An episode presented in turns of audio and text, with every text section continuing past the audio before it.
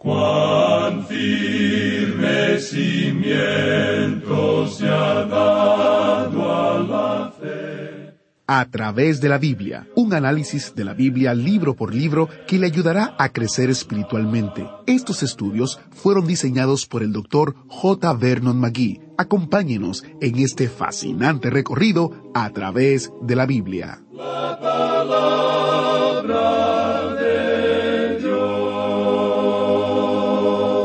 Me alegra que nos acompañe hoy mientras nuestro maestro Samuel Montoya comparte el mensaje final en el libro de Daniel. Mañana el autobús bíblico regresa al Nuevo Testamento para comenzar un estudio en el libro de Hebreos. Así que si aún no ha solicitado su copia gratuita de las notas y bosquejos del Dr. Magui para el libro de Hebreos, le sugiero que lo haga de inmediato. La manera más rápida y fácil para obtener su copia es visitar nuestro sitio web a través de la biblia.org barra notas. En esa página podrá descargar las notas y bosquejos ahora mismo. También existe la opción de suscribirse para recibirlos por correo electrónico junto con nuestro boletín mensual o por correo postal para aquellas personas que tienen una dirección en los Estados Unidos. La página otra vez es a través de la biblia.org barra notas. Como mencioné anteriormente, este es nuestro estudio final del libro de Daniel. Ha sido un viaje sumamente interesante, ¿verdad? Y el estudio de hoy promete más de lo mismo. Vamos a repasar todo el capítulo 12, donde aprenderemos más acerca de la gran tribulación, la resurrección de los santos del Antiguo Testamento, el sellado de la profecía hasta el tiempo del fin, etc. Va a ser un gran estudio, así que quédese con nosotros. Iniciamos este tiempo en oración. Padre Eterno, guíanos hoy mientras estudiamos tu palabra. Venimos con el corazón dispuesto pidiéndote que nos muestres lo que tú sabes que cada uno de nosotros necesita. Te lo pedimos en el nombre de tu precioso Hijo Jesucristo. Amén. Con nosotros, nuestro maestro Samuel Montoya, guiándonos y dirigiéndonos en el estudio bíblico de hoy. Llegamos hoy, amigo oyente, al capítulo 12 de este libro de Daniel, y aquí tenemos la conclusión de la visión que comenzó allá en el capítulo 10. Tenemos que mantener siempre en mente de qué es que trata esta visión. Los problemas se presentan cuando muchas personas tratan de sacar un poquito de aquí y un poquito de allá y tratan de hacer aplicaciones de cualquier manera. Pero comenzando con el capítulo diez y hasta el capítulo doce, tenemos solo una visión, y todo tiene que estar ubicado en su propio lugar, o de otra manera uno no puede armar el rompecabezas, digamos, que tenemos. Él dijo allá en el capítulo diez, versículo catorce, usted recuerda, He venido para hacerte saber lo que ha de venir a tu pueblo en los postreros días, porque la visión es para esos días. Ahora hay tres cosas aquí que son de importancia. Cuando dice a tu pueblo se refiere a la nación de Israel, y esto es después de que la iglesia haya sido sacada de esta tierra. Ahora, los días postreros son identificados en el Antiguo Testamento y son identificados los días postreros en el Nuevo Testamento, como el Señor Jesucristo indicó, como el período de la gran tribulación o la semana setenta, como ya hemos visto en este libro. Estos son esos días postreros. Ahora, a Daniel se le dijo también que esta visión es para esos días. Es decir, que pasará mucho tiempo para que todo esto se lleve a cabo antes de que se llegue a esos días postreros. Bien, ahora ya ha pasado mucho tiempo desde que Daniel tuvo estas visiones. Por cierto que han pasado muchos años y por lo menos ya son dos mil quinientos años los que han pasado y se dice que la visión es para esos días. No sabemos nosotros si ya estamos entrando en la órbita de esos días. La iglesia tiene que ser quitada de la tierra primero, y eso es lo próximo que sucederá en el programa de Dios. No tenemos ninguna fecha para eso, y tampoco tenemos tiempo señalado. Ahora, en el versículo uno de este capítulo doce que vamos a estudiar hoy, tenemos el período de la gran tribulación mencionado. Daniel indica claramente a lo que él se está refiriendo. Leamos el primer versículo de este capítulo doce de Daniel. En aquel tiempo se levantará Miguel, el gran príncipe que está de parte de los hijos de tu pueblo, y será tiempo de angustia, cual nunca fue desde que hubo gente hasta entonces. Pero en aquel tiempo será libertado tu pueblo, todos los que se hallen escritos en el libro. Ahora alguien nos puede preguntar, ¿qué autoridad tienen ustedes para llamar a este el período de la gran tribulación? Bueno, deseamos contestar que por la autoridad del Señor Jesucristo. Él utilizó el mismo lenguaje que Daniel utiliza aquí. Él dice que este será un período de tiempo de dificultades, de angustias, que no habrá nada como esto ni antes ni después. Y el Señor Jesucristo mismo lo llamó el período de la gran tribulación. Así es que Asumimos que Él sabía de lo que estaba hablando. Tenemos confianza en Él y eso es lo que nosotros aceptamos. Ahora, en aquel tiempo, esta expresión aquí identifica el tiempo del cual estamos hablando y es el tiempo del fin. No solo vimos esto en el capítulo diez, sino que también lo vimos mencionado en el capítulo once, versículo cuarenta. Allí dice, pero al cabo del tiempo. Y luego también vimos eso en el versículo treinta y cinco del capítulo once. El tiempo del fin, dice allí. No el fin del tiempo, sino el tiempo del fin, el fin de esta visión en particular que ha sido presentada a Daniel. Y esto finaliza con el período de la gran tribulación. Ahora esto tiene que ser bastante claro, según creemos nosotros, aún para los teólogos. Y creemos que sería bueno citar aquí a otra persona. Vamos a citar lo que dijo el doctor Culver. Ya nos hemos referido a él y a su libro muchas veces, y de su libro citamos lo siguiente. Otra expresión del tiempo del fin, de Daniel 11:40, parece indicar un tiempo escatológico. No creemos que esta evidencia tomada por sí misma pueda ser presionada mucho, porque es obvio que el tiempo de cualquiera sea la serie de sucesos que estaba en la mente del autor, se designa por esta expresión el tiempo del fin. Esto no es necesariamente una serie que se extiende hasta la consumación de las edades, y eso es muy claro por lo que dice el capítulo diez, versículo catorce, que fija el alcance de la profecía para incluir los días postreros en el tiempo del fin. Y esta profecía es con referencia al período consumado por el establecimiento del reino mesiánico. Hasta aquí lo que dice el doctor Culver. Creemos que esta es una declaración muy profunda. Ahora aquí se identifica a Miguel. Él es un arcángel y su nombre significa ¿quién como Dios? Usted recordará que Él es quien va a arrojar a Satanás fuera del cielo. Eso lo vemos en Apocalipsis capítulo 12 versículos siete y ocho. Él es aquel que protege a la nación de Israel y Él está a favor de Israel y Daniel nos presenta eso claramente. Juan, en Apocalipsis, nos bosqueja su estrategia y eso lo podemos apreciar en el capítulo 12. No vamos a entrar en eso en esta ocasión. Ahora, aquí se dice tu pueblo. Y permítanos enfatizar, amigo oyente, nuevamente lo que dice aquí. En aquel tiempo se levantará Miguel, el gran príncipe que está de parte de los hijos de tu pueblo.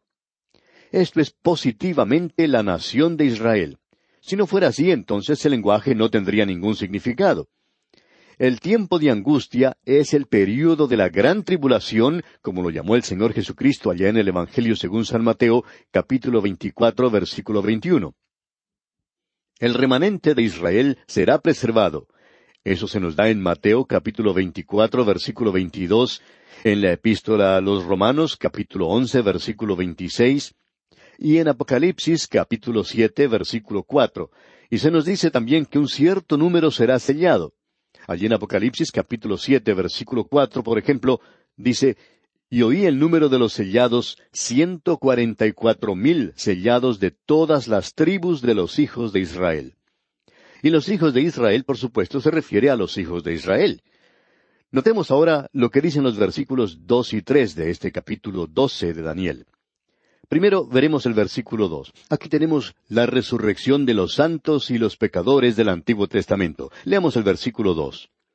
Y muchos de los que duermen en el polvo de la tierra serán despertados, unos para vida eterna y otros para vergüenza y confusión perpetua. El remanente viviendo en la gran tribulación será conservado, y también esa gran compañía de gentiles que serán salvos en ese período.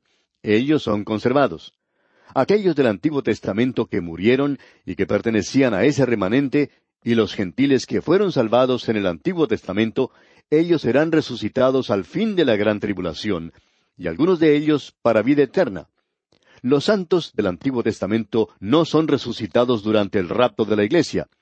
Se nos indica claramente que en el rapto de la iglesia solo serán resucitados aquellos que duermen en Jesús y que Dios los llevará con ellos. Solo los muertos en Cristo resucitarán primero. Y nosotros estamos en Cristo por medio del bautismo del Espíritu Santo que comenzó en el día de Pentecostés y que finalizará con el rapto. Y eso es este cuerpo que hoy se llama la Iglesia. En la primera epístola a los Corintios capítulo 12 versículo 12 se nos dice, Porque así como el cuerpo es uno, y tiene muchos miembros, pero todos los miembros del cuerpo, siendo muchos, son un solo cuerpo, así también Cristo. Porque por un solo espíritu fuimos todos bautizados en un cuerpo, sean judíos o griegos, sean esclavos o libres, y a todos se nos dio a beber de un mismo espíritu. El Señor Jesucristo le dijo a sus discípulos, que eran miembros de la nación de Israel, que ellos iban a ser bautizados por el Espíritu Santo y puestos en el cuerpo de los creyentes. Allá en el capítulo uno, versículo cinco del libro de los Hechos de los Apóstoles leemos porque Juan ciertamente bautizó con agua, mas vosotros seréis bautizados con el Espíritu Santo dentro de no muchos días. La iglesia es sacada de este mundo y los santos del Antiguo Testamento no son resucitados. ¿Por qué? Bueno, porque el tiempo para entrar al reino es al fin del período de la gran tribulación, cuando Cristo venga. Entonces se establecerá el reino, y entonces ellos son resucitados. Abraham, Isaac y Jacob, todos serán resucitados para el reino. Así es que ellos entrarán al reino en esta tierra entonces. Si ellos fueran resucitados en el momento del rapto, entonces ellos tendrían que esperar mucho tiempo haciendo no sabemos qué, pero tendrían que esperar por lo menos siete años. Y creemos que eso se puede hacer bastante monótono. Pero ellos van a ser resucitados al final, lo cual creemos que este pasaje nos presenta de una forma bastante clara. Ahora, en el versículo tres de este capítulo doce de Daniel, leemos Los entendidos resplandecerán como el resplandor del firmamento, y los que enseñan la justicia a la multitud como las estrellas a perpetua eternidad. Los siervos de Dios en esos días tenebrosos de la gran tribulación brillarán como luces, y los creyentes de hoy hacen las mismas cosas, digamos de paso. El remanente en aquel día será el testigo de Dios en este mundo, y ellos enseñarán la justicia a la multitud. Y la justicia es Cristo, porque Él es la única justicia que es aceptable para Dios. Nuestra justicia es como trapos de inmundicia ante Él, no así ante nuestros propios ojos. Ah, nosotros pensamos que somos bastante buenos. Estamos dándonos palmaditas en las espaldas el uno al otro y nos decimos lo maravillosos que somos. Y sin embargo, Solo somos trapos de inmundicia. Y Dios no está aceptando nuestras obras. Él está aceptando la justicia de Cristo, y eso es provisto solamente por la fe.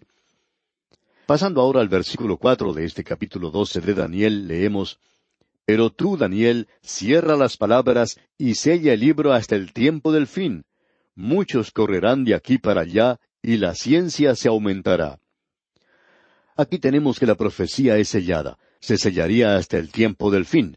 Eso no significa el fin del tiempo, sino que se refiere a ese período de tiempo indicado en el libro de Daniel por esa semana setenta. Y en vista de que nosotros nos encontramos en ese intervalo que precede inmediatamente a ese período, es difícil saber exactamente cuánto sabemos o conocemos en realidad. Encontramos a muchas personas que no están de acuerdo en estos asuntos, y todos nosotros somos muy dogmáticos pero estamos seguros que ninguno de nosotros tenemos toda la información.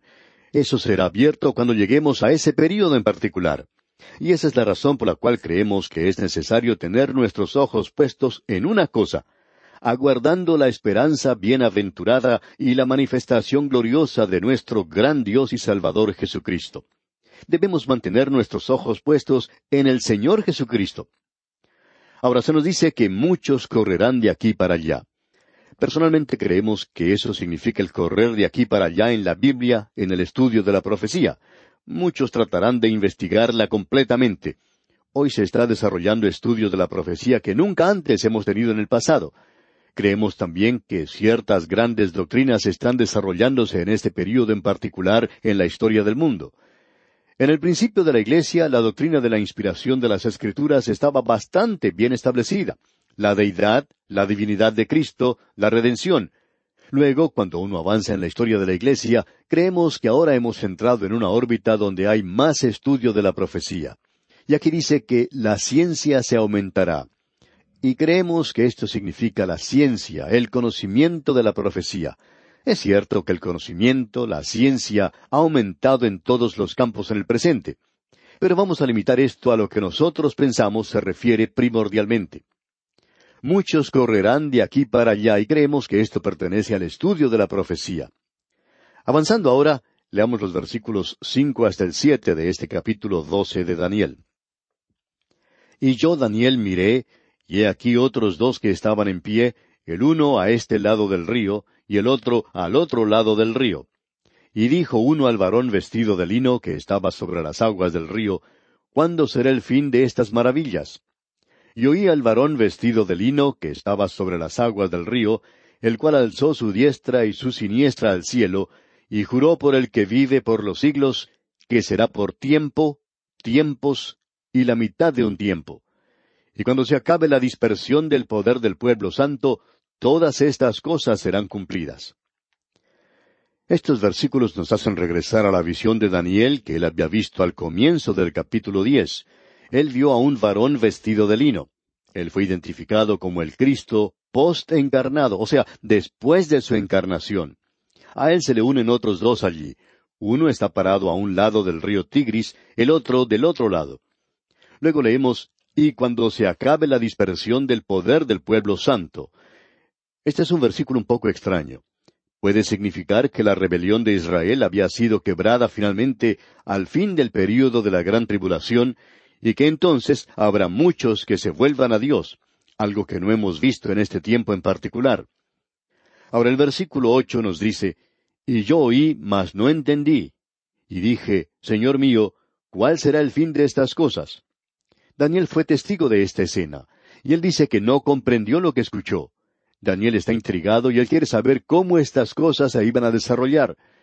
Y en el versículo nueve leemos, Él respondió, Anda, Daniel, pues estas palabras están cerradas y selladas hasta el tiempo del fin. Se le hace recordar nuevamente a Daniel que estas cosas tendrán lugar al tiempo del fin y que por ahora están cerradas y selladas. Tenemos ahora ante nosotros la abominación desoladora. Leamos el versículo diez muchos serán limpios y emblanquecidos y purificados. Los impíos procederán impíamente, y ninguno de los impíos entenderán, pero los entendidos comprenderán. Estos grandes principios de Dios prevalecen desde los días de Daniel hasta el tiempo del fin. No importa cuál sea la dispensación, muchos serán limpios. Aquellos que han ido a Cristo no por obras de justicia, sino según su misericordia. Los entendidos comprenderán, el apóstol Pablo dice, pero el hombre natural no percibe las cosas que son del Espíritu de Dios, porque para él son locura. Y luego en el versículo once de este capítulo doce de Daniel leemos, Y desde el tiempo que se ha quitado el continuo sacrificio hasta la abominación desoladora, habrá mil doscientos noventa días. No se puede enfatizar demasiado la importancia de este versículo. El Señor Jesucristo se refirió a esto. Él dijo, por tanto, cuando veáis en el lugar santo la abominación desoladora de que habló el profeta Daniel, el que lee, entienda. Eso será al comienzo del período de la gran tribulación. El ídolo de la bestia permanecerá en el templo por mil doscientos noventa días. Y eso es en realidad treinta días más de esos tres años y medio. Es decir, que la última parte de la gran tribulación es de mil doscientos sesenta días, y por alguna razón sin explicar, la imagen permanecerá allí treinta días más, lo que parece indicar que habrá un intervalo allí antes del establecimiento del reino aquí en la tierra. Ahora el versículo doce dice, Bienaventurado el que espere y llegue a mil trescientos treinta y cinco días. Aquí se nos presenta otro período de días sin ninguna otra explicación, sino que dice, Bienaventurado el que espere y llegue. Bueno, aparentemente aún no hemos llegado allí. Nuevamente, estos son días de los cuales ninguno tiene una interpretación. Esto ha sido sellado hasta el tiempo del fin. Pensamos que a veces tratamos de saber más de lo que en realidad se nos ha dado. Y el versículo final, versículo trece, dice, Y tú irás hasta el fin y reposarás, y te levantarás para recibir tu heredad al fin de los días. A Daniel se le dice, como el Señor Jesucristo le dijo a Simón Pedro, que moriría. A él no se le permitió ver el regreso de Cristo, pero él iba a ser resucitado de los muertos y entrar en el milenio. Y tu heredad, esta expresión indica que Daniel será resucitado con los santos del Antiguo Testamento al comienzo del milenio, al fin de los días.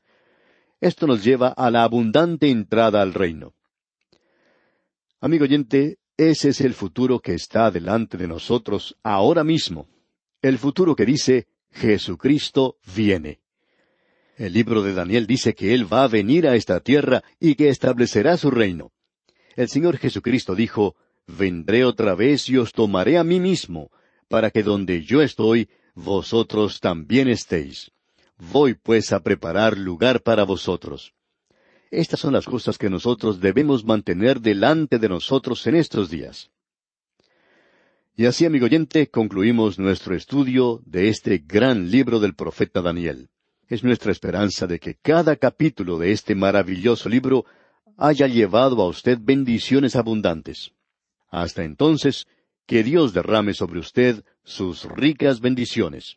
Muchas gracias al maestro Samuel Montoya. Bueno, este es el final de nuestro estudio en Daniel. La palabra de Dios es realmente asombrosa, ¿no es verdad?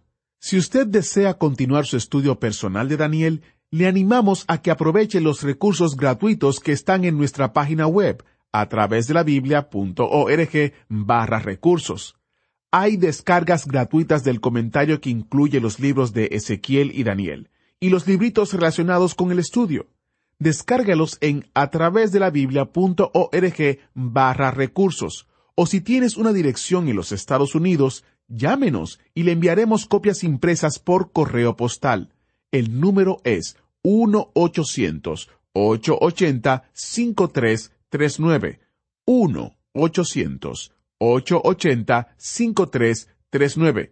Y no olvide que todos estos mensajes en audio están disponibles para que los escuche de nuevo en forma gratuita en una gran variedad de plataformas, incluyendo Spotify, Apple Podcasts, Google Podcast y YouTube. Ofrecemos tantos recursos porque estamos comprometidos en ayudarle a usted a profundizar su comprensión de la palabra de Dios. El sitio web de nuevo es a través de la biblia.org barra recursos y el número de teléfono es 1-800-880-5339. Damos gracias a Dios por sus ofrendas fieles que nos permiten poner estos recursos a su disposición sin costo alguno para usted. Confiamos en que Dios continuará proveyendo para mantener este estudio en audio y los materiales relacionados disponibles para todos los que quieran estudiar la palabra de Dios con a través de la Biblia. Si Dios lo permite, nuestro viaje continúa en una próxima entrega entramos al libro de Hebreos, así que quédese estudiando con nosotros la palabra de Dios porque aún falta mucho más en este fascinante recorrido a través de la Biblia. Agradecemos que nos acompañara en el estudio de hoy. Le invitamos a que visite nuestro sitio en internet a través de la.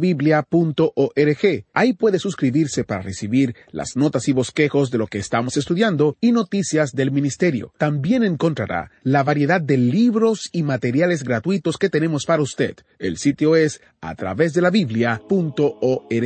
Todo lo que hacemos es posible gracias al Señor y a personas como usted que se unen a nosotros en la obra de llevar la palabra entera al mundo entero. A través de la Biblia es una producción de Radio Transmundial.